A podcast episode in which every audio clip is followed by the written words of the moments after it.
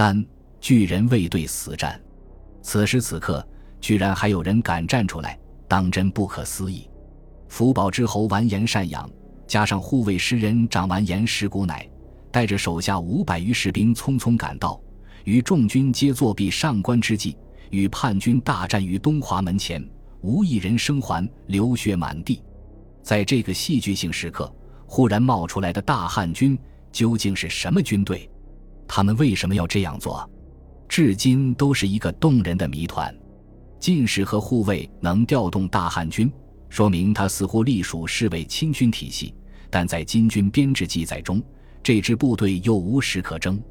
南宋人记得，当年海陵王完颜亮的南侵大军中有一支大汉军，辛弃疾认为。这是从中原强行征发来的军队，番号如此，因为成员多是汉人。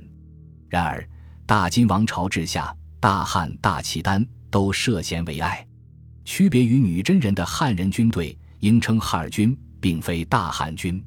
倒是南村辍耕录提到，元朝有一种镇殿将军，专门招募身躯长大异常者充任，配上量身定制的义甲兵器。光凭气势就能唬住一大波人，也称大汉。这个说法有待证实，但至少显示大汉当时有另一种解释，同今天一样，指身材魁伟异常的人。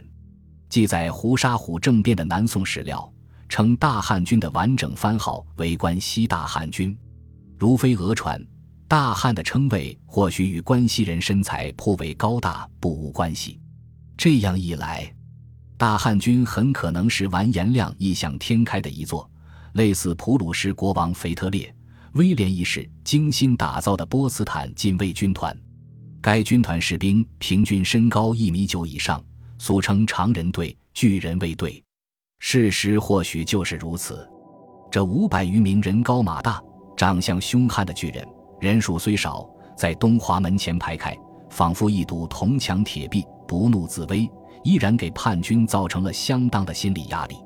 金史记载，眼看手下的五卫军有些畏畏缩缩，胡沙胡扯开嗓子喊：“大汉军反矣！杀一人者，赏银一锭。”人数众多的叛军一窝蜂扑上去，杀五百人殆尽。大汉军的统帅完颜善阳，正是胡沙虎兵变前首先拿下的福海的儿子。虎沙虎见善阳在东华门前骁勇无比。己方人数虽多，一时却占不了上风，便将福海推到阵前，命他劝降。单阳听见远处传来父亲苍老的声音，却望不到父亲的身影，于是大喊了一声，更像是在鼓励周围浴血奋战的同袍：“胡杀胡老贼，欲反朝廷，何谓降之？”此后，他便义无反顾，继续苦战，自弹至武，手杀数十人，身中数十而死。正午过后，宫城外面喊杀声渐息，叛军好不容易消灭了最后一支抵抗力量，冲到了东华门下。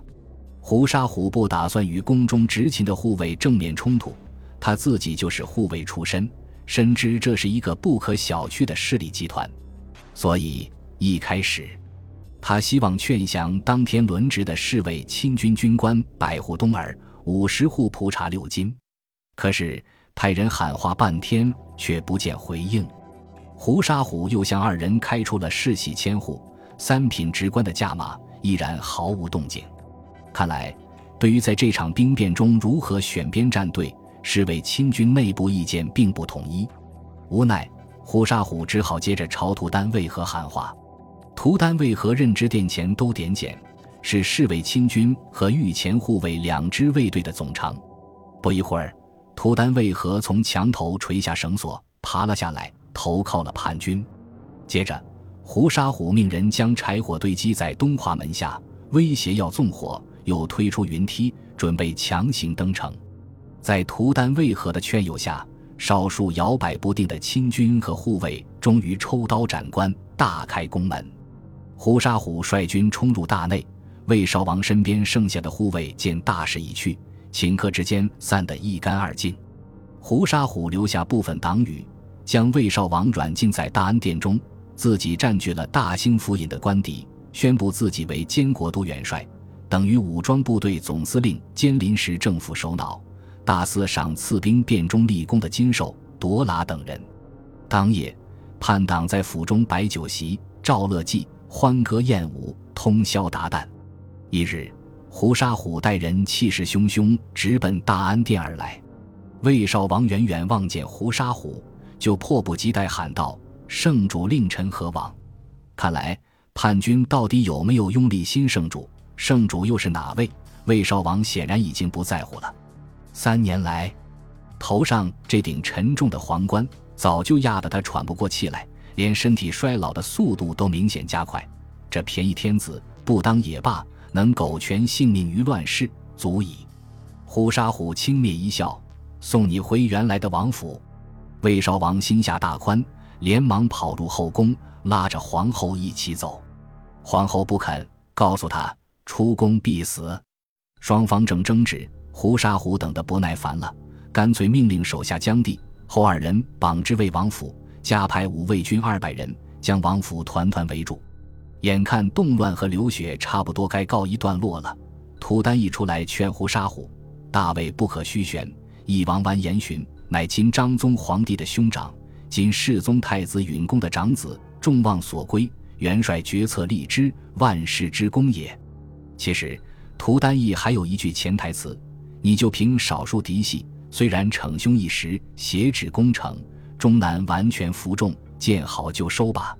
胡沙虎当下大悟，点头允诺。当时完颜询正在张德府任职，只有他的长子完颜守忠留在中都。于是胡沙虎暂用皇太子的仪仗，将守中送入东宫，表示大魏已有所归。又命令奉御完颜呼师来等三人护卫蒲仙班底。完颜丑奴等十人前往张德府迎接宣宗。八月二十六日夜间，魏少王死在了胡沙虎派遣的宦官李嗣忠手下。